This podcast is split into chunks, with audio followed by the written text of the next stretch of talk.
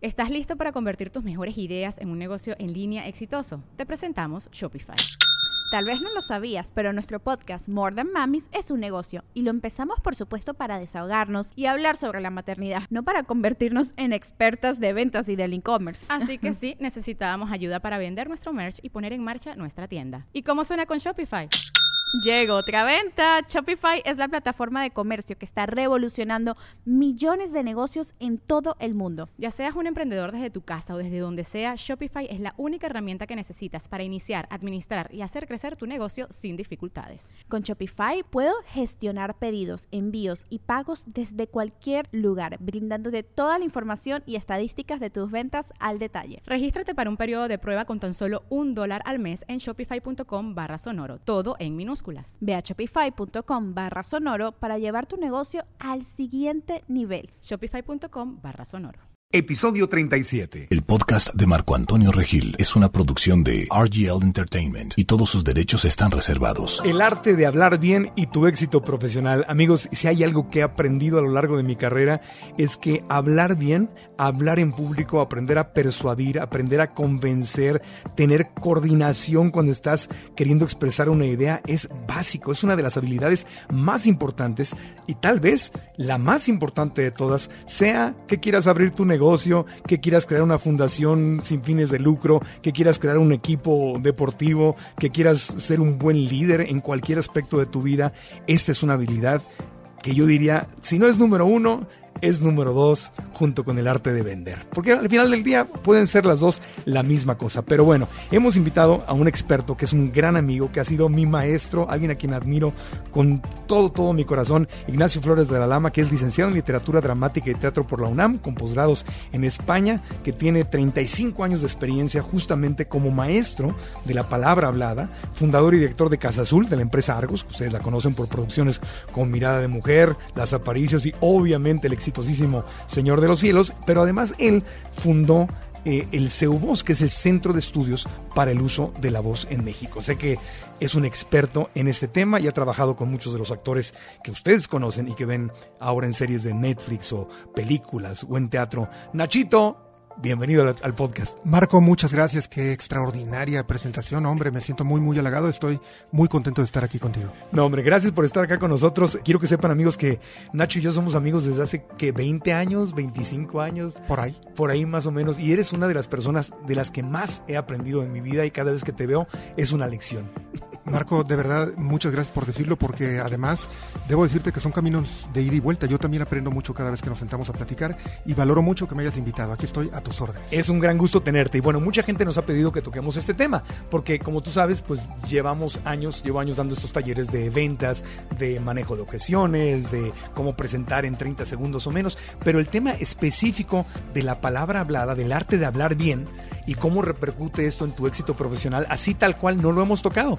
Y ahora que lo pienso, digo, qué raro que no lo hayamos tocado, pero nunca es tarde y quisiera que incluyéramos este tema y pues tú te dedicas a esto porque tú trabajas con actores profesionales y yo sé que has trabajado con gente, con líderes, con empresarios, con gente que está en la política, preparándolos justamente en esto, pero para empezar, yo te pregunto desde tu punto de vista, ¿por qué es tan importante aprender a hablar bien y cómo se relaciona esto con el éxito profesional? Bueno, pues porque el mundo al que tenemos acceso, llegamos a él a través justamente de nuestras capacidades de comunicación. Así como el cuerpo es el vehículo de toda actividad humana, es a través de la palabra que puedes alcanzar tus objetivos. No me parece un tema menor. eh, por supuesto que cuando hablamos de palabra, tenemos que dedicarle unos minutos a hablar de lo que la genera, que es la voz. Desde el punto de vista técnico, todo empieza con el funcionamiento del aparato, lo que conocemos como el aparato fonador. Eh, yo quisiera centrarme mucho más en esta ocasión en lo que tiene que ver con el discurso, con el relato, con la conversación, con el manejo de la palabra ya estructurada. Claro. Sin embargo, es importante saber qué es la voz. Claro, pero la, la, voz es algo que trabajan no solamente los actores, que sería un poco obvio, están en un teatro, tienen que llenar con su voz un teatro, Sin o duda. están en cine o en la televisión.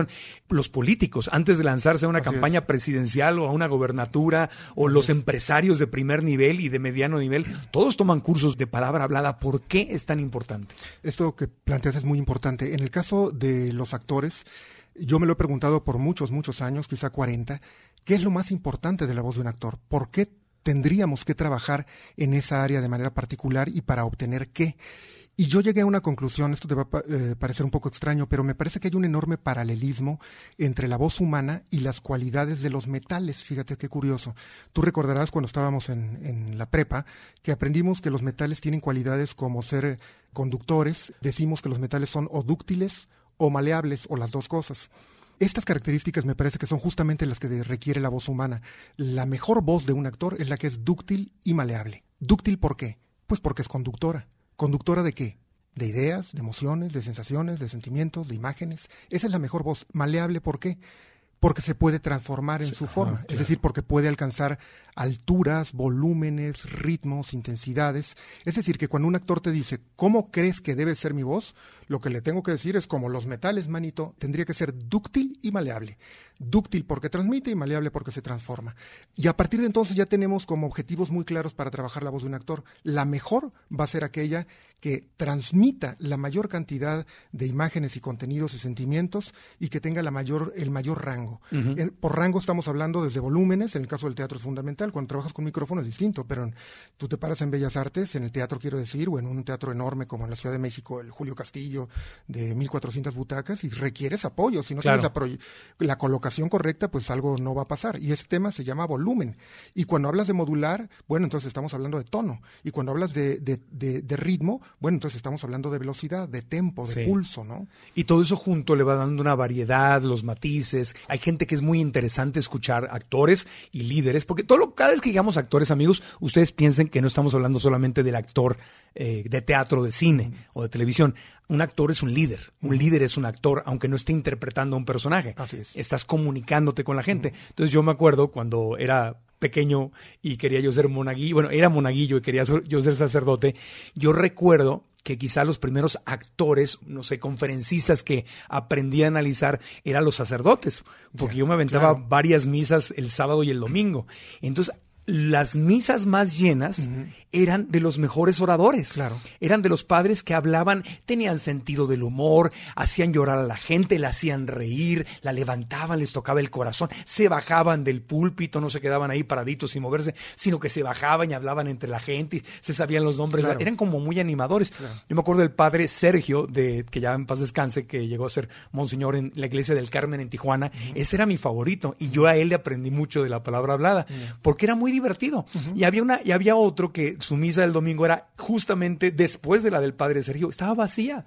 Era un padre así español, muy serio, casi no tenía expresión en su cara, casi no se movía, leía todo y la misa estaba vacía. No tenía rating. No tenía rating, exactamente. Y eso pasa lo mismo en una empresa. Si tú eres un director que habla como es, o sea, todo cuadrado y sin chiste, no mueves nada, no mueves las ventas, no convences a nadie, no consigues un patrocinio, no reclutas a nadie. Entonces, es lo mismo. Todo esto de los actores está relacionado con el liderazgo. Totalmente, totalmente relacionado. Fíjate que en comunicación oral se distinguen tres grandes objetivos en el uso del lenguaje. El primero se refiere a la claridad y la claridad es un vocablo que tiene como dos acepciones. La primera claridad de la que tendríamos que hablar es la claridad en la emisión del sonido, la claridad, digamos, vinculada a la proyección, a la entonación, a la correcta articulación. Esa es una forma de claridad. Pero hay otra forma de claridad quizá más importante, que es la de la estructuración de las ideas, el ordenamiento. ¿Cuánta gente conoces que empieza hablando de algo y termina hablando de otro tema? Y o te cuentan un relato y de pronto te dicen, ah, para esto, y se regresan porque algo en el camino se les quedó perdido o divagan, derivan, caminan en círculos. Estos son temas que tienen que ver justamente con no tener digamos, una capacidad de estructurar de manera progresiva el pensamiento y por tanto la palabra. Y te desvías, es que vas por una carretera, vas, vas, de México a Querétaro y te fuiste a Puebla. Justamente, justamente. ¿Y a dónde íbamos? Ah, pues ya llegamos a Puebla, ah, pues ya nos quedamos acá. Ahí, ahí tienes un primer propósito fundamental a la, hora de, a la hora de ser un buen comunicador.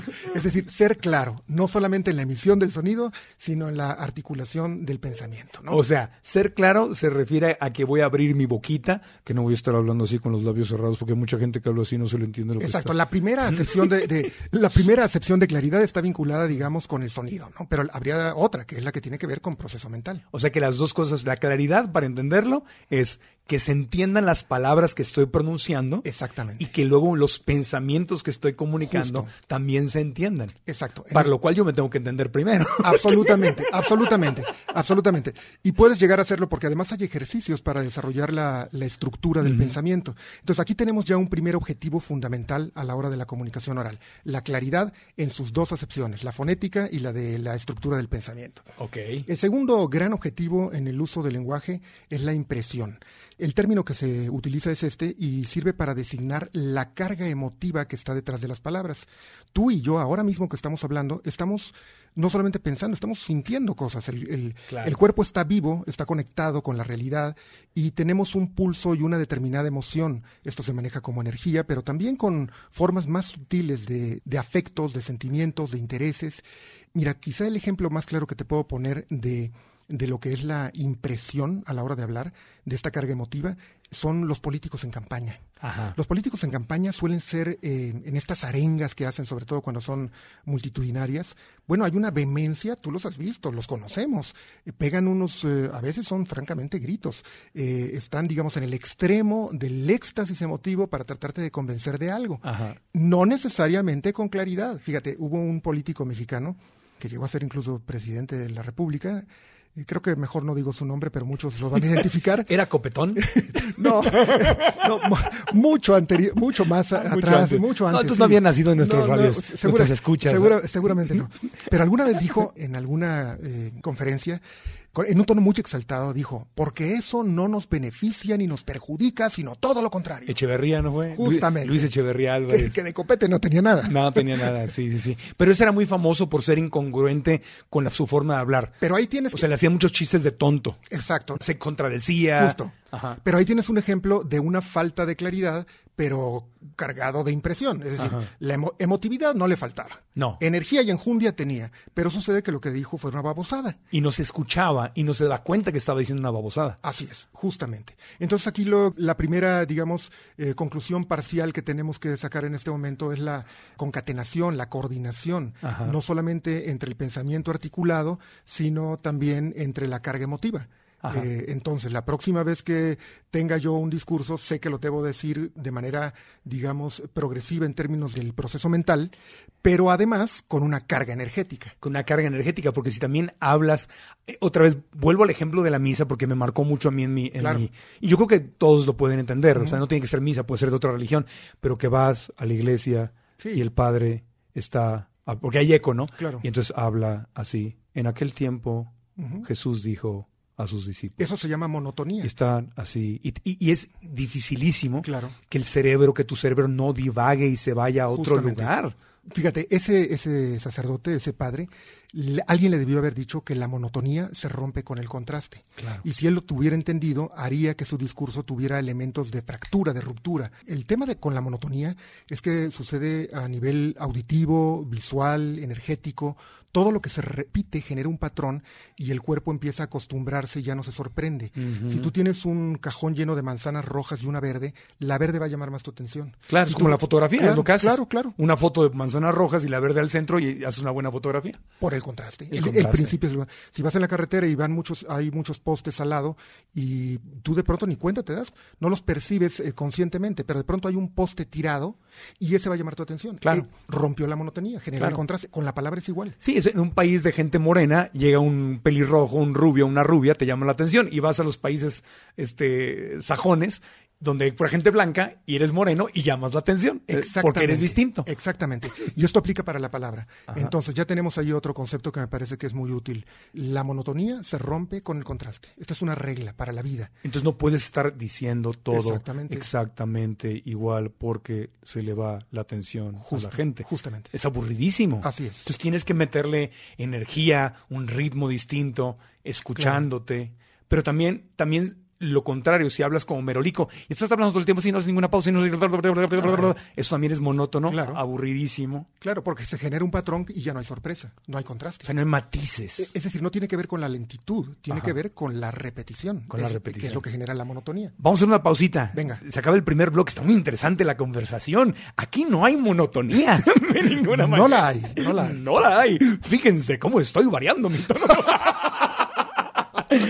Haremos una pausa y regresemos. Y fíjate, cuando regresemos, le quiero preguntar a Nacho, vamos a seguir en el tema, obviamente, pero es un tema de, por ejemplo, lo puedes ver mucho en los actores. Hay actores que te interesa escuchar lo que van a decir. Claro. Y hay unos que pues, te da lo mismo. Claro. Y eso pasa en el liderazgo. ¿no? Sin duda. Políticos, médicos, empresarios, nosotros, o sea, todos, a todos nos incumbe esto. Y volveremos para seguir aprendiendo del mundo de los actores hoy en este podcast, que es el podcast dedicado a la palabra hablada con Ignacio Flores de la Lama, el arte de hablar bien y tu éxito profesional. Ya volvemos. Aprender a manejar tus emociones es una de las mejores inversiones que puedes hacer en tu vida.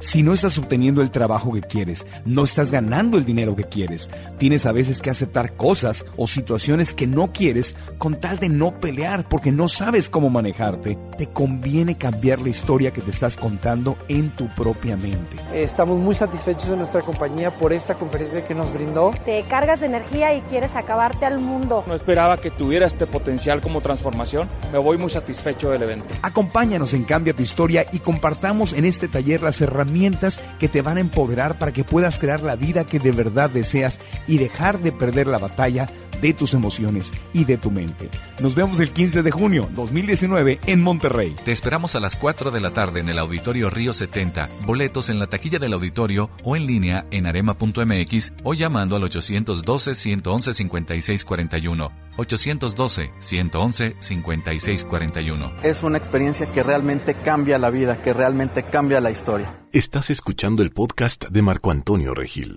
El arte de hablar bien y tu éxito profesional es el tema de hoy en el podcast, un tema que a todos nos puede ayudar a tener más éxito a nivel profesional, a nivel económico, a nivel eh, activista, hoy que está tan necesitada en nuestro planeta entero, nuestro país, de este activismo, ¿no? De cambiar opiniones, de persuadir Claro. a la gente. Entonces yo te decía eso, de los actores, ¿no? Hay actores, por ejemplo, pues ahora que me he estado echando todas las series de, de Game of Thrones y hay unos actores, o cualquier serie de Netflix que veas o en televisión, hay actores que dices, ¿qué va a decir? Claro. ¿Qué va a decir? Y otros que no, ahí se van. Y eso es lo que pasa en, Claro. también en el li- liderazgo. ¿Cómo logras eso? Fíjate que ¿Cómo logras ser interesante? Acabas de dar en, en un punto clave vinculado al arte del actor, que tiene que ver, por supuesto, con las técnicas de palabra hablada, pero también tiene que ver con el proceder mental y emotivo a la hora de lo que llamamos habitar la ficción. Habitar la ficción no es otra cosa que creer que lo que no es podría ser. Eso es lo que es un actor. Un actor imagina que algo que no está pasando, está pasando. Que él es alguien que no es, pero que podría ser. Y eso aplica para motivar a la gente. Absolutamente, Cuando tú quieres claro. llevar a, a tu empresa de ventas bajas a ventas altas o manifestar un proyecto o recaudar dinero para arrancar tu propio negocio, te tienes que creer Por que tu producto y tu empresa es buena. Absolutamente. La, auto, la autoconvicción es fundamental para, pues prácticamente para cualquier eh, propósito, para cualquier tarea, para cualquier actividad que hayas emprendido. Y en el arte concreto de la escena, en el arte del actor, pues eh, estar convencido para poder habitar esa ficción es fundamental. Ahora hay un recurso, un, un elemento que me parece que es muy importante de carácter técnico. Hablábamos hace rato en el bloque anterior de la importancia de la claridad, entendida en estas dos mm, formas, como Ajá. claridad de articulación del sonido, pero también del pensamiento. Hablábamos también de la impresión, es decir, la carga emotiva que está detrás de las palabras. Pero hay un tercer componente que es fundamental, que se conoce como vividez. ¿Qué es la vividez de un relato? La vividez no es otra cosa que la capacidad de despertar imágenes en la pantalla mental de tu interlocutor. Dicho de otra manera, hacer que el otro imagine. Acuérdate tú quiénes son los mejores conversadores. ¿Y quién te cuenta el chiste más sabroso, más rico? ¿Con quién disfrutas más una conversación? Es gente que te hace imaginar, que te hace Claro, pensar. está con- es un cuenta historias. Absolutamente. Y entonces activa tu pantalla mental y, que es lo que me dices ahora cuando dices un actor que estás atento, ¿qué va a decir? ¿Sabes por qué genera en ti esa atención? Porque él mismo está atento en algo. Es decir, lo que genera atención es la atención. A nosotros nos resulta interesante lo que ha generado interés. ¿Te ha pasado alguna vez yendo por la calle que ves un montón de gente dirigiendo la mirada a un, a un lugar, digo, a la parte alta de un edificio? Pasa mucho de pronto cuando hay un accidente, que está la atención de todos hacia un foco. Y uno va pasando y voltea para allá, para donde están viendo todos. Sí. ¿Cómo jalaron tu atención? Porque primero ellos habían tenido un foco de atención previo. En la actuación es un poco igual. Este actor que jala tu atención, él primero está siendo jalado por otra atención. Entonces, en este sentido, la vividez lo que te propone es que trabajes con las imágenes mentales. Y las imágenes mentales están directamente relacionadas con la sensorialidad, con los sentidos. Tú, yo, todos sabemos que tenemos cinco sentidos. Bueno, aquí te va una noticia que espero no te estremezca mucho. No son cinco, son muchos más. Okay. La, la, ciencia dice que podrían ser incluso 14. Wow. Algunos están investigando, no están totalmente desarrollados, pero lo que ya sabemos así de facto como una realidad es que son siete además de los cinco sentidos que ya conocemos y que los aprendimos desde niños, eh, la vista, el oído, el tacto, el gusto y el olfato, hoy te puedo decir con toda certeza que también hay un sentido que se llama térmico, donde el cuerpo percibe temperaturas. Claro. Son filamentos que están a lo largo de todo el cuerpo y te hace que, saber. Que no es el tacto, porque no, el tacto es no, no, no. tocar algo. No Yo el... puedo sentir calor o frío o la temperatura de otro cuerpo incluso. Exactamente, pero es otra cosa. Es otra cosa. Manda otro tipo de señal al cerebro y es otro tipo de percepción y ese sentido térmico. Y tú sabes que el café está caliente o que afuera hace frío gracias a este sentido, que no es ninguno de los cinco anteriores. Y el otro sentido es el, lo vas a encontrar escrito de diferente manera, kinestésico, kinestético, kinesteico. Es el movimiento. Es, exactamente. Viene del prefijo cine, que quiere decir movimiento, y es el sentido de la percepción del movimiento del cuerpo en el espacio. Si tú estás en un columpio con los ojos cerrados, tú sabes si está va para atrás o para adelante. Incluso tú puedes saber si el auto está dando vuelta a la derecha o a la izquierda. Uh -huh. eh, si, si, yo te cuento, me iba bajando de la escalera y me tropecé y, y dos escalones antes y fui a dar al suelo. Esta es una imagen cinética y tú vas a tener una imagen de la caída que me di gracias a que tú también tienes una memoria, tu cuerpo tiene una memoria espacial. Entonces, o sea, de espacio. Justamente, de tu cuerpo en el espacio. De mi cuerpo en el espacio, no nos referimos al espacio fuera de la Tierra. No, no, no, no. Una memoria espacial. No, no, no, no. En el espacio. En el espacio en el que nos movemos, Movemos, en el, sí. el que habitamos. Bueno, pues con estos siete eh, sentidos wow. puedes agrupar siete tipos de imágenes. Yo ahora puedo hacerte algún comentario y te voy a compartir una imagen eh, gustativa, si te hablo de alguna fruta que me encanta, o térmica, si te hablo de una experiencia reciente en la playa o en la montaña, o, o, o visual, que es sin duda el tipo de imagen más frecuente, aquello pero esto es muy importante. Mi mente se lo imagina y lo empieza a sentir. Justamente, y no tiene que ser exactamente la misma imagen, es la no. tuya, es la que es el resultado de tu propia experiencia, del registro que tu cuerpo tiene de estas sensaciones.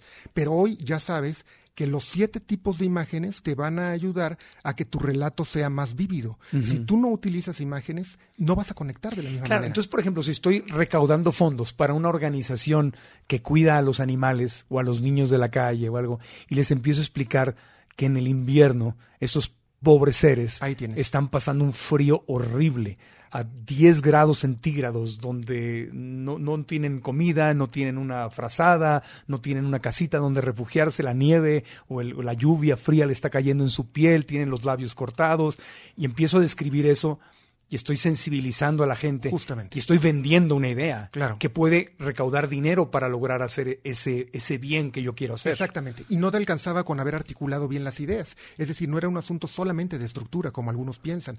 Basta con que yo articule muy bien el formato de mi discurso, digamos, el modelo de exposición, tenerlo controlado. No es suficiente. Hete aquí que si no lo cargas de emotividad y luego, además, incluyes las imágenes, claro. tu relato, por articulado que pueda ser, está hueco. Está, está hueco, pero en cambio si hago una descripción, volviendo a este mismo ejemplo, de los de lo que ese niño o ese perrito o ese, ese hombre o mujer de, de la tercera edad está sintiendo, sus siete sentidos, que está viendo, que está escuchando, que está tocando, qué que temperatura está sintiendo. ¿Y sabes, sabes qué logras con eso, Marco? Lo, logras trascender el ámbito de la comunicación para llegar al ámbito de la comunión. Ajá. Esto es un salto cualitativo enorme en, en los comunicadores.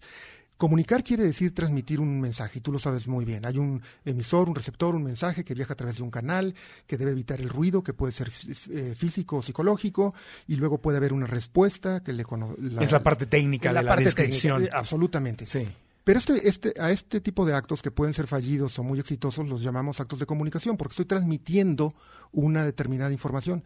Sin embargo, cuando llegas al terreno de la comunión, que significa compartir algo en común, estás llegando mucho más lejos si tú logras hacer un relato que no solamente comunique, sino que permita, eh, permita uh -huh. comulgar, estarás alcanzando los altos claro. niveles de la, que, de la palabra hablada. Que los políticos lo hacen mucho, ¿no? Los buenos. Los buenos, claro, los sí. buenos. Por ejemplo, en vez de hablar de la pobreza, ¿no? O de la falta de educación, pues si yo sé que hay falta de educación en Guatemala, en Colombia, en México, en Estados Unidos, donde estés, pero los buenos políticos suelen hacer mucho. Como el otro día estuve con Miguel, uh -huh. que era un niño de nueve años. Y Miguel se me acercó y me dice, Marco, Yo quería ir a la escuela. Yo soñaba con ir a la escuela y graduarme de la primaria, pero no me alcanza el dinero. Mi mamá no tenía comida para que darme de desayunar y yo tengo que salir a vender eh, chicles en la calle.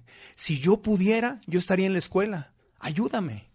Y me pidió ayuda. Y entonces, por Miguel, y, y, digo, si es una persona honesta, te está hablando de un niño de verdad y una Claro, circunstancia real, ¿no? Si es un pillo, Claro, te puede estar inventando esta historia. Para conmoverte y sacar algo. claro. Exactamente. Es un recurso. y ¿eh? yo creo que yo sí lo, según yo lo noto cuando, cuando alguien me está mintiendo. Pero son recursos Absolutamente. que se pueden usar para describir algo. Entonces, en vez de hablar de la estadística del número, que es una cosa, o puedes hablar de las dos cosas, ¿verdad? Claro. Como un líder puede decir, esta es la estadística, pero lo tienes que aterrizar a un niño, Claro, porque- un nombre de una persona, algo. Justamente porque también te interesa generar no solamente, digamos, manejar información, sino generar empatía. Y para lograr la empatía, pues es, es fundamental, digamos, ponerte en los zapatos del otro, ¿no? Y Claro. ge- Y, generar imágenes lo suficientemente poderosas para que transites del acto de comunicación al de comunión. Y ahí es todavía- donde, donde me convences, donde me enganchas, donde me abres el corazón o la mente, Claro. donde me convences de comprar un producto, de hacer un donativo, Justo. de participar, Claro. de dejar de usar botellas de plástico desechables. Absolutamente. Algo, Sí. algo. Ahora, también hay técnicas específicas eh, para persuadir. El arte de la persuasión, pues eh, tiene unos mecanismos muy interesantes. Podríamos dedicarle un rato al tema también, si te parece. Pero, digamos, en este punto, lo que yo te diría es que tomar conciencia de la importancia de los tres objetivos en el uso del lenguaje, que son claridad, impresión y vividez, y desarrollarlo en la medida de lo posible como herramientas eh, cotidianas, te garantizan una capacidad de comunicación infinitamente mayor. Yo no quiero ser como el que iba a Querétaro y se fue a Puebla en la comunicación, así que no te quiero distraer del tema. Venga. Si la persuasión, a lo mejor hacemos otro podcast otro día, Cuando tú me digas. pero yo quiero que tú cubras lo que tú nos quieres comunicar Venga, y venga. hace tiempo hacemos eso o hacemos otro podcast. Seguro, faltaba más. Mira, a mí lo que se me ocurre es que cuando uno piensa en cuáles son las cualidades, eh, las facultades más deseables para ser un buen comunicador, invariablemente aparecen eh, dos criterios. Uno que tiene que ver con la seguridad personal y otro que tiene que ver con lo que algunos llaman facilidad de palabra o fluidez. En comunicación se conoce como fluidez. Empiezo por la segunda, luego hablamos de la seguridad personal. ¿Qué es la fluidez, Marco? ¿Qué hace que alguien pueda ser fluido a la hora de hablar? Bueno, la fluidez está determinada por dos componentes esenciales, que son la amplitud del vocabulario y el dominio del tema. Tú no puedes ser fluido si no tienes los recursos idiomáticos. ¿Cómo puedes hablar si tienes un vocabulario limitado? De manera fluida no lo vas a lograr. Es como pensar cómo construyo una pared de ladrillos sin ladrillos. No o sea, hay no manera. tienes las herramientas No tienes suficientes. las herramientas. Por lo tanto, lo primero, si quieres ser fluido, lo primero que necesitas es tener un vocabulario amplio. Y la siguiente pregunta que te tendrías que hacer, bueno, ¿y cómo lo, cómo me hago de él? ¿Cómo lo Leyendo. Sin duda, sin duda. Ya diste en el clavo. Hay otras formas. De pronto una conversación con un amigo inteligente, Claro. una conferencia, ver cine, en fin, hay otras maneras, pero ninguna tan poderosa como leer. como leer. Yo cuando aprendí a leer, y me refiero no a que aprendí a leer en la escuela, sino cuando mi mamá me convenció de agarrar mi primer libro, me dijo, lee lo que sea, algo que te guste, lo que sea. Y me acuerdo que en ese tiempo, pues te digo, tú sabes mi historia, era monaguillo, yo quería ser sacerdote y todo el rollo, pues me interesaban los temas de religión. Entonces me compré eh, novelas que tenían que ver con la iglesia católica y con la historia de la religión y todo, y empecé a leer y me fascinaba. Y allí aprendí, por consejo de mi mamá, traía ahí un diccionario, bueno, ahora es facilísimo, tienes tu celular y ves las palabras, pero cargaba yo con un diccionario de estos, un Larus gordo, junto, y cada palabra que no entendía, por la regla que me puso mi mamá, me detenía, la buscaba en el diccionario. Qué buen Así era. sistema. Justo el, el tema de la lectura es eh, el que más te aporta recursos idiomáticos, Claro. elementos para poder eh, articular tu discurso. Y el segundo eh, componente es el dominio del tema. Tú no puedes tener facilidad de palabra, tú no puedes fluir en un, en un relato si no tienes, por un lado, un vocabulario amplio y por otro lado, dominas el tema. No sé de lo que estoy hablando. Claro. Y se te nota. Ahora, es muy, es muy difícil que todos dominemos todos los temas, Obvio. es complicadísimo. Sin embargo, hay recursos, hay manera de hablar incluso de aquello que no dominas de manera decorosa, digna, elegante. Eh, supongamos, el tema es la, la delincuencia juvenil, eh, la estadística de cómo ha aumentado la criminalidad entre los jóvenes en la Ciudad de México. Y sucede que yo no sé nada de eso, no tengo información. pero tengo un hijo adolescente. Y entonces puedo vincular mis preocupaciones, mis intereses, eh, mis temores, la poca información que puedo manejar al respecto del ámbito de mi propio hijo, y puedo conectar con el tema por una ruta alterna, tangencial, pero... Es decir, hay manera de que no me agarren mal parado, ¿sabes? claro. y tú lo sabes, como conductor lo has hecho un millón de veces. Al final del día, lo que uno tiene que saber cuando se plantea como objetivo, debo desarrollar eh, la fluidez es el término técnico que nosotros lo conocemos como facilidad de palabra, es asumir una doble responsabilidad. A partir de hoy adquiero mayor vocabulario y domino la mayor cantidad de temas posibles. Claro, y yo creo que la honestidad sirve mucho. Sin duda. Porque justamente si a mí me dices, Marco, ve a hablar del nivel de criminalidad de la gente en el municipio de Guadalajara, no sé, o de Zapopan, de donde sea, yo no sé. Entonces, lo primero que tendría, si yo estuviera en esa encrucijada, claro. lo primero que diría es la verdad. Claro. Como ustedes saben, yo no soy experto en esto. Como ustedes saben, yo no vivo en Guadalajara. Como ustedes saben, no pertenezco a la policía. Sin embargo. Y ahí conectas. Y me voy a algo que sí conozco, que conecta con eso, que decías. Sin embargo, mi hijo, que vive aquí en México, que vive en, en Los Ángeles, o que vive en donde ha vivido, y entonces empiezas a hacer puentes con honestidad entre el tema que te pidieron y lo que tú sí conoces pero de entrada no tratas de engañar a nadie. Lo dijiste de la mejor manera posible, que es hacer puentes con honestidad. Ese es el, el recurso. Suena promesa de campaña. sí, a eso suena. Sabemos que no. Vamos a hacer puentes con honestidad. Que por cierto, ya se les quita. En México, todos los políticos antes hablaban así. Y alguien les dijo que ya no hablaran así. Sí, ahora, ahora hablan muy pausado y con acento tabasqueño. Ah, ese, es, el nuevo sexenio. Pero dejaron de hablar así. Por muchos años, todos los políticos, para los que nos escuchan en otros países, el PRI fue el partido oficial de México durante muchos años y todos los políticos hablaban así. Y el primero que noté que ya no habló así fue Vicente Fox, que fue ya de la oposición. Hablaba norteño y golpeado y de ahí para acá ya ningún presidente volvió a hablar así. Totalmente. Había, digamos, un, un tono de una retórica priista muy, muy propia de, de, toda una generación, de toda una época, donde todo era pausado y armonizado y trataban a través de... Y tenía un cantadito. Exactamente, y las inflexiones te hacían sentir que no estaba pasando nada. Claro, ese es el subtexto, ¿no? Ese, bueno, ese es un tema interesante. Oh, ¿Por qué no hablamos de eso después de una pausita? Seguro. Vamos a una pausa y continuamos con más. Aprender a manejar tus emociones es una de las mejores inversiones que puedes hacer en tu vida. Si no estás obteniendo el trabajo que quieres, no estás ganando el dinero que quieres, tienes a veces que aceptar cosas o situaciones que no quieres con tal de no pelear porque no sabes cómo manejarte, te conviene cambiar la historia que te estás contando en tu propia mente. Estamos muy satisfechos de nuestra compañía por esta conferencia que nos brindó. Te cargas de energía y quieres acabarte al mundo. No esperaba que tuviera este potencial como transformación voy muy satisfecho del evento. Acompáñanos en Cambia tu Historia y compartamos en este taller las herramientas que te van a empoderar para que puedas crear la vida que de verdad deseas y dejar de perder la batalla de tus emociones y de tu mente. Nos vemos el 15 de junio 2019 en Monterrey. Te esperamos a las 4 de la tarde en el Auditorio Río 70, boletos en la taquilla del auditorio o en línea en arema.mx o llamando al 812 111 5641. 812-111-5641. Es una experiencia que realmente cambia la vida, que realmente cambia la historia. Estás escuchando el podcast de Marco Antonio Regil. El arte de hablar bien y tu éxito profesional. Estamos con un experto en la materia. Yo estoy disfrutándonos, ustedes amigos, espero que igual que yo, disfrutando mucho esta conversación con Ignacio Flores de la Lama, que entre muchas otras habilidades, bueno, es, una, es un estuchito de monerías, diría la abuela, pero entre muchas otras cosas, pues fundó el Centro de Estudios para el uso de la voz, que es un centro de estudio muy reconocido en México, pero dedicado más que nada hacia los actores. Así es, justamente. Justamente. Y ahora estamos hablando, bueno, antes de ir a la pausa, hablábamos de este tonito, este tonito de los políticos que hablaban así. De hecho, si ves la, serie de Colosio, la acabo de ver en Netflix, y ahí sale el personaje de Salinas, y justamente Salinas hablaba así. Justamente. Era como, ¿no? Cuando me acuerdo que vez que, que se soltó la, el movimiento zapatista, en México, ¿no?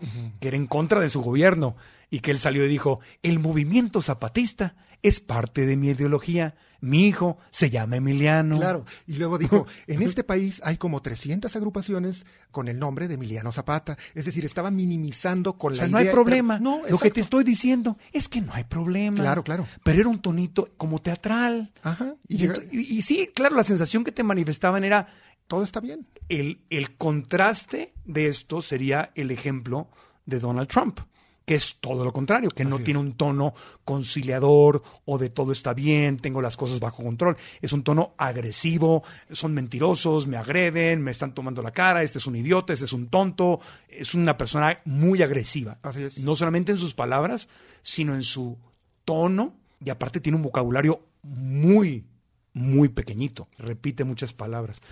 Sería como el, el ejemplo del, del, bueno, desde mi punto de vista, ¿no? No, sí, Estoy oyendo gente que le cae bien Trump y me va, se va a enojar conmigo, ni modo, pero desde mi punto de vista es como el ejemplo de cómo no quisiera yo hablar. Justamente, a mí me parece que en, en el caso concreto, concreto del presidente de los Estados Unidos estamos frente a alguien que se asume a sí mismo como un provocador. Él se entiende como un provocador.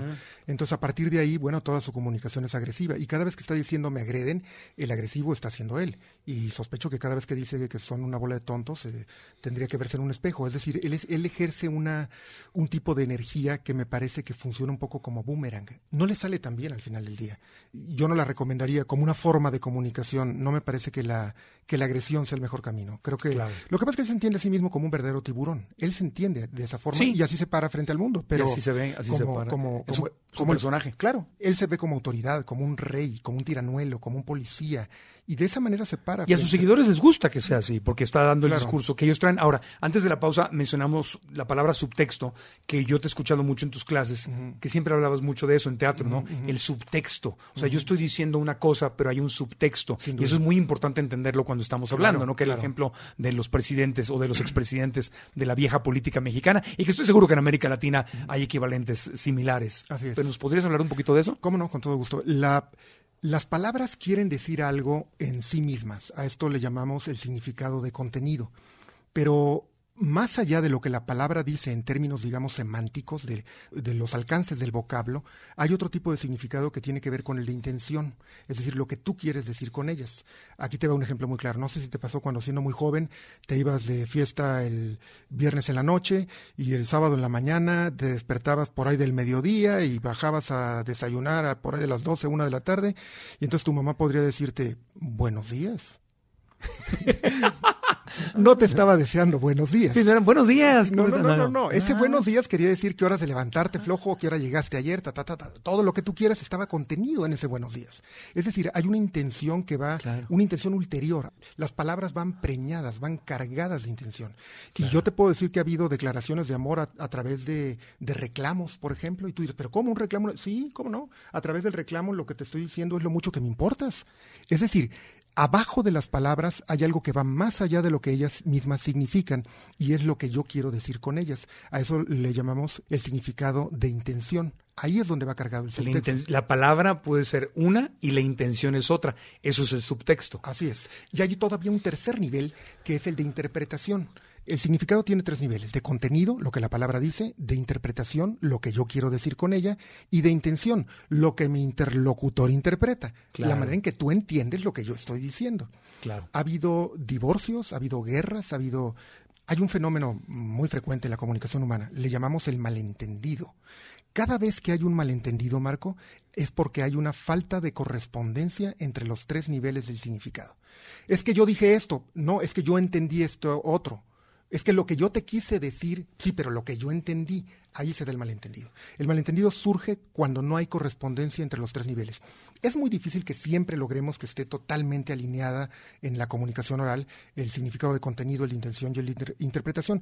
Hay un- un- una ciudad en, en este país, en Veracruz, en Alvarado, donde la gente se habla a mentadas de madre. Son, son- son- son, son muy groseros. Son muy groseros. Sí.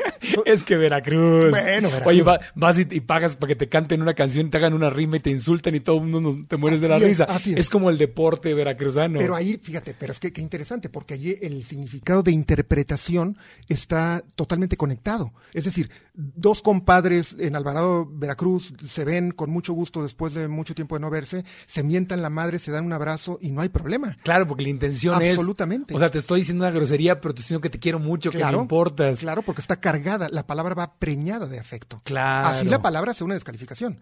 Es, ese es el subtexto, lo que va abajo de Y la puede ser al revés. Por te puedes decir, supuesto. ay, mi reina hermosa, Justamente. chiquita, linda, y te estoy odiando Abs- y te, y te quiero ahorcar. Estupendo ejemplo. Así Al es. revés. Es decir, la palabra significa algo en sí misma, tú la cargas, la preñas, la cargas de un nuevo significado a través de tu propia intención y todavía vamos a depender un poco de cómo va a ser percibida, leída del otro lado. Claro. Tal vez si alguien de otro estado de la República llega al Alvarado de Veracruz y le hablan de mala manera, pues a lo mejor se arma una trifulca por no entender Claro. la subtextualidad, ¿no? Claro. ¿Qué es más importante entonces, lo que digo o la intención con lo que lo digo? Yo creo que deben estar alineados. Eh, en el caso de la actuación lo tenemos muy, muy, muy claro.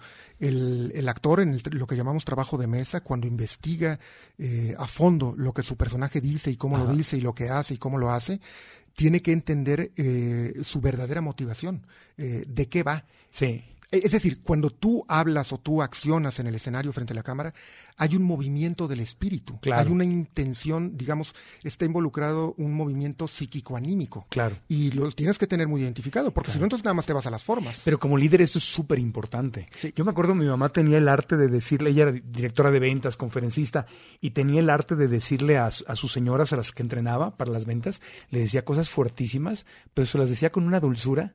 Decía, mi reina, mi amor, hermosa, chiquita, yo te entiendo, mi vida santa, pero tienes que trabajar. Claro, claro. Tienes que hacerlo. Eso me lo dijiste el mes pasado, mi amor. Yo no te puedo ir a hacer tu pedido. Yo no puedo ir a hacer esto. Yo ya te enseñé. No te puedo estar explicando lo mismo, mi reina, cada, cada mes. Por favor, mi amor. Porque si no, esto no va a funcionar. O sea, lo que le puedo estar diciendo es, te voy a correr. O sea, Claro. no, no voy a trabajar contigo. O le puedo estar diciendo que está portándose en forma mediocre. Pero no es lo mismo decírselo con esa intención, como el subtexto es de que te amo, de que me importas. Lo que estaba haciendo en realidad era generando vínculos afectivos. Y desde un vínculo afectivo es mucho más difícil que del otro lado haya un rechazo, que se establezca un conflicto. Es decir, eh, tu madre, que fue una gran oradora, tenía esta capacidad de vincularse no solamente a nivel técnico con la palabra, sino a nivel humano con el interlocutor. Entonces generaba esta, digamos, esta atmósfera, porque la las conversaciones también se dan en un contexto eh, energético, ¿no? Claro, bueno, eso era con las vendedoras, a mí sí me reventaba. Pero mira cuánto bien te hizo. No, yo sé, si no me estoy cagando. Yo lo veía venir, mientras más tierna se ponía, más fuerte era lo que les iba a decir. Reina santa, mi amor, ven aquí, chiquita, ven, siéntate, mi vida, mi vida. A los, Oh. veme, veme a los ojos, mi amor. Algo, algo malo venía. ¡Oh, ay, sas! ¿no? Entonces, ahí está la intención. Lo digo de broma, pero se nos va a quedar grabado. Como líderes que tenemos que tratar con las emociones de tantas personas, vender un producto, eh, crear un equipo, manejar los problemas que vienen, eh, delegar responsabilidades, decirse, decirle a alguien cuando no está cumpliendo con sus responsabilidades, decírtelo a ti mismo. Claro. O sea, es tanto como líder lo que tienes que manejar en esta comunicación que aquí el subtexto es muy importante, porque igual tú puedes decir, oye, yo no te dije nada. Claro. Yo no te dije nada. Ah, mira, qué bien, Nachito. No, no, pues me parece excelente lo que estás haciendo, ¿eh? Muy bien. ¿Ah? Y te estoy diciendo que yo no te dije nada. Yo, no. Yo creo que es muy importante a la hora de comunicarnos y a la hora de, tanto como emisores, pero también como receptores, en, en- en la comunicación interpersonal, me parece que es muy importante tener una especie de tridimensionalidad en, en el valor de la palabra, es decir, tratar de identificar esos tres niveles del significado siempre que se pueda, saber lo que la palabra dice, saber lo que estoy queriendo decir con ella o lo que me están queriendo decir con ella, más allá de lo que significa en sí misma, y por supuesto lo que estoy interpretando o lo que el otro está interpretando. Claro. Muchos conflictos que he tenido, sobre todo de pareja, son por malentendidos. Lo que yo te quise decir fue esto. Yo lo entendí así. No, esa no era mi intención. Malentendido. En nuestros talleres de Cambia tu Historia hacemos mucho énfasis, es una de las herramientas, el verificar. Así es. Verificar. Sí, no dar por hecho. No dar por no hecho. suponer. A ver, me dices algo que me molesta, entonces, espérame, antes de reaccionar como tigre o león, te digo, a ver, a ver, a ver, Nachito. Lo que me quisiste decir es que esto y esto y esto y eso, eso es lo que me quisiste decir. Y puede que me digas, sí, eso es, y ya entonces ya, ya sé cómo Claro, te contesto. claro. O me no, espérame, yo no estoy diciendo eso. Claro. Lo que estoy, ah. Pero normalmente brincamos y luego Claro. averiguamos. Fíjate, acabas de dar una de las claves para desactivar la bomba, que es justamente verificar el sentido real de la comunicación, justo. Eh, no asumir, no dar por hecho, no suponer y verificar el, el verdadero sentido, tanto el de, bueno, el de contenido generalmente, cuando hablamos un mismo idioma, entendemos el valor de las palabras más o menos igual. Habrá algunos vocablos que pueden tener interpretaciones distintas, pero el tema sobre todo está en la interpretación de esas palabras. Claro, te entiendo Y de- perfecto. y de ahí el tema del subtexto. Bueno, lo que yo te quiero decir es que estoy muy contento conversando contigo y que yo sé que nos podríamos echar un curso completo. Es más, creo que deberíamos de, de crear un curso porque está muy interesante el tema, mi querido Nacho. Gracias. Marco. Pero el tiempo se nos está acabando y no, hay algunos consejos más que nos quieras o nos puedas dar para quienes estamos queriendo perfeccionar y me incluyo, queriendo perfeccionar nuestras habilidades para comunicarnos con los demás. Pues mira, hace rato te comentaba que después de algún sondeo mm, sabemos que algunas de las eh, facultades más deseables entre la gente que se quiere entrenar como un buen orador, un, un- un buen conferencista, eh, están centradas sobre todo en lo que ya mm, definíamos como fluidez, que no es otra cosa que, digamos, la facilidad de palabra, y ya veíamos cómo se, se logra. Y el otro gran capítulo, que en la mayoría de los cursos y en, en muchos libros de oratoria y de comunicación oral le dedican un amplio capítulo, es el que tiene que ver con la seguridad personal. Fíjate que hay gente que ha eh, manifestado que el temor a hablar en público es del tamaño del temor a la muerte. O más grande a veces. Así de, así de angustioso puede ser para Sí. alguien presentarse frente al público con un micrófono. Es decir, es un es una preocupación, eh, un miedo real. Yo creo Sí. que tendríamos que aprender a transitar del pánico escénico al placer escénico. Claro. Y se puede. Tú puedes transitar de, de un espacio a otro. Claro que hay un montón de recursos. Mira, hace muchísimos años, cuando había poca investigación al respecto, eh, había muchas recomendaciones, como por ejemplo, imaginar, y esto lo leí en un libro de los 40 sobre oratoria, que imaginaras al otro, a tu interlocutor desnudo. de tal manera que una parte de ti lo minimiza, ¿no? Le, le quita, le, Le quita importancia. exacto, le quita importancia. Incluso eh, en, en situaciones que pudieran, digamos, degradarlo en tu propia imaginación para que no te impusiera. Claro, porque si te- estás nervioso, la emoción sube, la inteligencia baja Así es. y haces tonterías. Una vez me acuerdo que me presentaron a un productor muy importante de televisión, yo tenía, amor, como 18, 19 años, y me invitaron a comer y él estaba sentado enfrente de mí y estaba yo tan nervioso que le puse azúcar a mi consomé, a mi sopa. O sea, en vez de ponérselo a mi bebida, Claro. Eh, le puse, este, se lo puse a mi consomé, a mi, a mi so- sí, era un- bueno, en ese tiempo no era vegano, era un consomé, una sopa de pollo. Ajá, ajá. Y se lo puse y probé la sopa y me di cuenta de lo que había hecho y me dio tanta vergüenza que me la tomé Claro, así. claro. Claro. Por- Y, eran los nervios. Entonces, claro, si me lo imagino desnudo o algo así, pues, lo- o sea, me da risa, lo una parte, minimizo. exacto, una parte de, de tu cerebro lo minimiza, lo degrada y te da un cierto nivel de confianza. Me pone de tú a tú. Así es.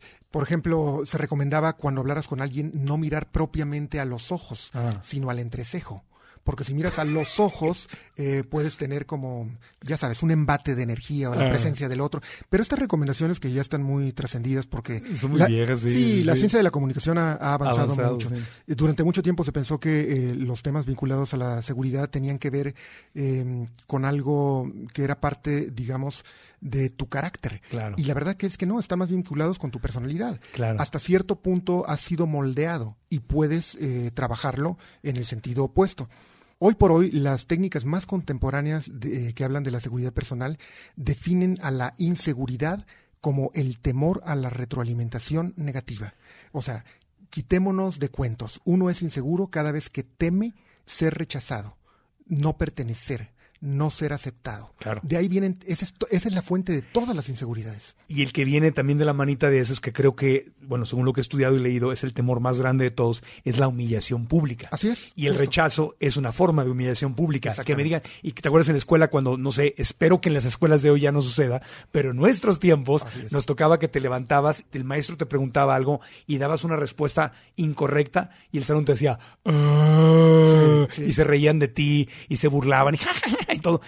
Y era una humillación horrible. Entonces, obvio que si no superas eso, entonces no vuelvo a hablar. Claro. No vuelvo, no quiero volver a equivocarme, No, porque claro. no quiero que me humillen públicamente y que mis compañeros y compañeras me rechacen. Así es. ¿Y cuántos de nosotros, y el terreno de la psicología no es exactamente el de esta conversación, pero podemos eh, seguir cargando con esto, Sí. pues no sé si llamarles Heridas. heridas emocionales sin duda, Sí. no sé si llamarles traumas, pero heridas emocionales sin, Sin duda. duda. Eh, esas cosas de irte al rincón con las orejas y demás eran verdaderamente Eran fuertes, sí. humillantes y algunos de nosotros todavía podríamos cargar. Te ponían orejas de burro, Sí, literalmente. literalmente. Y al rincón contra la pared, así como, como burro, así te decían que eres un burro. Pobres burros, ¿no? Pues Pero- sí. El hecho es que hoy sabemos de cierto que la fuente de la inseguridad es el temor a la retroalimentación negativa, es decir, a no ser aceptados. Claro. A partir de esto Es tenemos- ridículo. Exacto, pero tenemos una clave. Lo interesante de esto es que tenemos una clave para saber lo que no hay que hacer, que es poner la atención en la posible respuesta negativa del interlocutor. A ver, vamos a verlo técnicamente. Sí, sí, sí. Si yo, uno, que soy el emisor, no me concentro en dos, que es el mensaje, que debe bajar a- viajar a través de tres, el canal, para que llegue a cuatro, el receptor, que me puede dar cinco, una retroalimentación positiva, y yo estoy pensando en seis, la posible retroalimentación negativa, yo, uno, estoy pensando en seis. Alterar el or- el orden. Claro. El orden de la comunicación es atender a lo comunicado. Yo, comunicador, atiendo a lo comunicado. Punto. Sí. Es decir, que si en este preciso momento estoy, estoy pensando en, eh, no sé, mm, suponte que estoy frente a la cámara, ¿no? ¿Estará bien la luz? ¿Estaré bien peinado? ¿No, No, se me ya. hará el olvidar? ¿Ya llegó mi mamá? Ya, ya valió. ¿Ya valió? Ya valió. Y si me equivoco, imagina, y empieza a ser una fantasía negativa, y me voy a equivocar, y si me equivoco, y, y ves, es como tirar un penal en el fútbol, y si lo fallo, Así y, la gente me va a buchar, y mañana va a salir en el periódico, y soy un tonto, ¿qué pasa? Fallas Falla. el penal, Pero, obvio. pero fíjate lo interesante de esto, que ahora sabemos que no es un asunto solamente anímico, no está solamente conectado con el carácter, o algunos lo, lo, lo ven más vinculado a la, a la personalidad. En realidad, ahora lo que estamos viendo es que es un asunto técnico y que tiene que ver con el orden. Fuiste inseguro porque alteraste el orden en el proceso de comunicación. claro. Hay una cosa técnica. O sea, te adelantaste. Así es. Si hay retroalimentación negativa, pues ya vendrá. Ya vendrá. Pero no puedo estar pensando en, en que, y si me critican, Claro, porque tengo que pensar en el mensaje. Porque además es inevitable. El- la percepción de tus interlocutores siempre será una mezcla de carga positiva y negativa. Claro. Todos, al estar frente a alguien que comunica, vamos a tener un sí pero no o un no pero sí. Al final, eh, los que acumulan más eh, signos de carga positiva, pues son los que pasan como los mejores comunicadores. Eh, mira, por ejemplo, si tú articulas muy bien el pensamiento, pero además tienes una coloratura vocal, un timbre agradable, y además tienes un una presencia carismática, eh, una, un, porte, una, una sonrisa y además tienes sentido del humor, vas acumulando puntos, vas acumulando puntos y entonces te conviertes en un mejor conductor porque tienes eh, la posible respuesta de tu interlocutor va a estar más cargada de sí que de no. Claro. Pero todos vamos a, arriesgarnos. Habrá alguien, tú por ejemplo, que eres un conductor con un enorme reconocimiento, pues tampoco serás monedita de oro, ¿no? Habrá alguien que dice, pues eh, será muy esto, pero a mí Claro. no me gusta esto, ¿no? Claro. Entonces, en, en, en Y una... eso es normal, y no puedes evitarlo. Absolutamente normal. Ahora, lo que tendríamos que hacer es tratar de acumular la mayor cantidad de signos de carga positiva, es decir, Claro. la mayor cantidad de aceptación, porque nadie se comunica para ser rechazado. No, obvio, pero yo cuando estoy hablando, yo le hablo a la gente a quien le, le simpatizo, a la gente que comulga conmigo. Claro. No estoy pensando en los que no le caigo bien. Claro. Eso ya sé que ni me van a seguir, ni me van a comprar, ni me Claro. van a aplaudir, ni nada. No estoy pensando en ellos. Pienso en la gente que está alineada conmigo y ya. No me imagino nada más. De hecho, Robert Kiyosaki, autor de Padre Rico, Padre Pobre, creo que alguna vez te lo mencioné, él decía que en el mercado siempre va a haber, que cuando hablas en público, en una conferencia o en una presentación, lo que sea, siempre va a haber un 33% de la gente que está contigo, está a tu favor, comulga contigo, está ahí. Que hay otro 33% de la gente que no te traga, que no le gustas, que no te cree, y, nada. y que hay otro 33% que está entre que sí y que no. Y que tu objetivo es hablarle a tu público, a tu base, y tratar de convencer al 33% grisecito de que se venga hacia el sí. Ignorar completamente el 33% que no es tu base. O sea, él lo, lo, explica así, que volviendo al presidente Trump, evidentemente tú y yo no somos sus seguidores, somos ese 33% al que diga lo que diga no va a convencer, él lo piensa en nosotros. Él está pensando en el que piensa como él. Exacto. Y los que están como dudándolo un poquito. Él está muy enfocado. Eso sí lo hace muy bien. Claro. Eso sí lo podemos aprender. Tiene el valor de ser él y hablarle a la gente que piensa como él. Sí, se llama congruencia. Puedes estar en acuerdo o desacuerdo, pero está alineado con su propósito, ¿no? Sí. Bueno, yo esperaría que nosotros tengamos algo más del 33% de aceptación en, esta conversación que hemos tenido, Marco. Ojalá. si están escuchando el podcast, yo creo que ahí tenemos al porcentaje. Si no, no llegaron, no escuchan el podcast. Claro, claro. Mi querido Ignacio Flores de la Lama, muchas gracias, amigo. Te quiero felicitar por todo lo que has logrado en tu vida, todos tus éxitos y por haber eh, creado Casa Azul, que yo lo puedo decir porque lo he escuchado de mucha gente, es tal vez la mejor escuela de actuación. Muchos dicen es la mejor escuela de actuación. Yo como soy tu amigo, para que no nos critiquen, voy a dejar el tal vez nada más, pero sí creo que es la mejor escuela. Muchas gracias. La mejor escuela de actuación Aquí de México. Yo también lo creo. Tú también lo crees. Ok, no lo digas muy fuerte.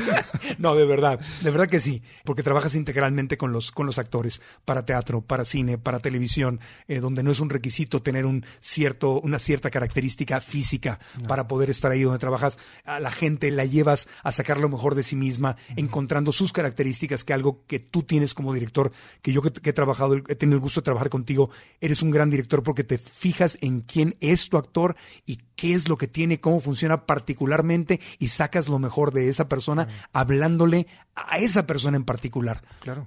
Y eso es muy hermoso. Sí, te agradezco mucho porque siempre he pensado que el elemento humano fíjate, no, no, no, quisiera extenderme, pero eh, en un ensayo, una famosa pensadora norteamericana, Susan Sontag, le preguntaron qué era lo más importante para identificar dónde estaba el verdadero arte.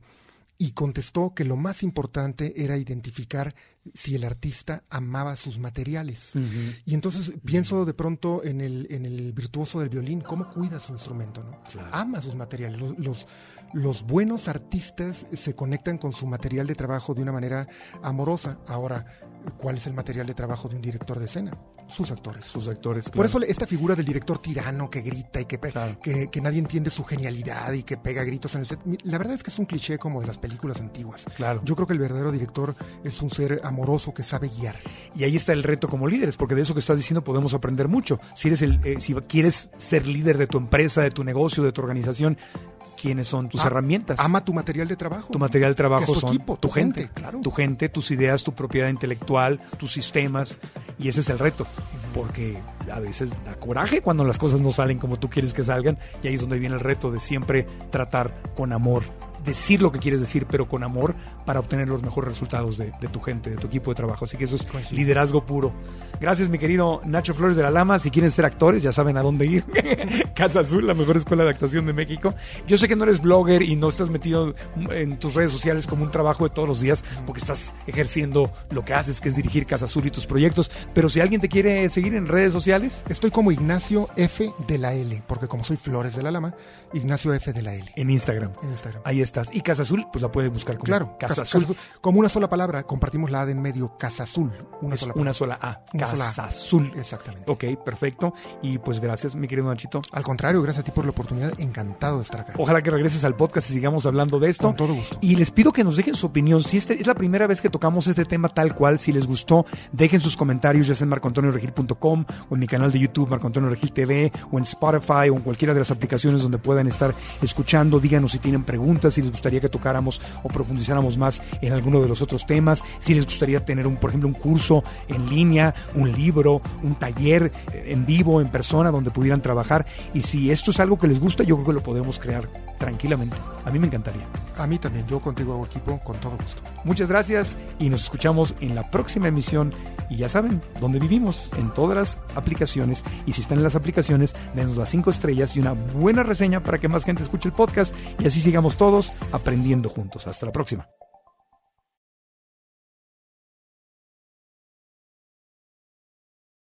¿Estás listo para convertir tus mejores ideas en un negocio en línea exitoso? Te presentamos Shopify. Tal vez no lo sabías, pero nuestro podcast More Than Mamis es un negocio y lo empezamos por supuesto para desahogarnos y hablar sobre la maternidad, no para convertirnos en expertas de ventas y del e-commerce. Así que sí, necesitábamos ayuda para vender nuestro merch y poner en marcha nuestra tienda. ¿Y cómo suena con Shopify? Llegó otra venta. Shopify es la plataforma de comercio que está revolucionando millones de negocios en todo el mundo. Ya seas un emprendedor desde tu casa o desde donde sea, Shopify es la única herramienta que necesitas para iniciar, administrar y hacer crecer tu negocio sin dificultades. Con Shopify puedo gestionar pedidos, envíos y pagos desde cualquier lugar, brindándote toda la información y estadísticas de tus ventas al detalle. Regístrate para un periodo de prueba con tan solo un dólar al mes en shopify.com barra sonoro, todo en minúsculas. Ve a shopify.com barra sonoro para llevar tu negocio al siguiente nivel. Shopify.com barra sonoro. ¿Estás listo para convertir tus mejores ideas en un negocio en línea exitoso? Te presentamos Shopify. Tal vez no lo sabías, pero nuestro podcast More Than Mamis es un negocio y lo empezamos por supuesto para desahogarnos y hablar sobre la maternidad, no para convertirnos en expertas de ventas y del e-commerce. Así que sí, necesitábamos ayuda para vender nuestro merch y poner en marcha nuestra tienda. ¿Y cómo suena con Shopify? Llegó otra venta. Shopify es la plataforma de comercio que está revolucionando millones de negocios en todo el mundo. Ya seas un emprendedor desde tu casa o desde donde sea, Shopify es la única herramienta que necesitas para iniciar, administrar y hacer crecer tu negocio sin dificultades. Con Shopify puedo gestionar pedidos, envíos y pagos desde cualquier lugar, brindándote toda la información y estadísticas de tus ventas al detalle. Regístrate para un periodo de prueba con tan solo un dólar al mes en shopify.com barra sonoro, todo en minúsculas. Ve a shopify.com barra sonoro para llevar tu negocio al siguiente nivel. Shopify.com barra sonoro. ¿Quieres regalar más que flores este Día de las Madres? The Home Depot te da una idea.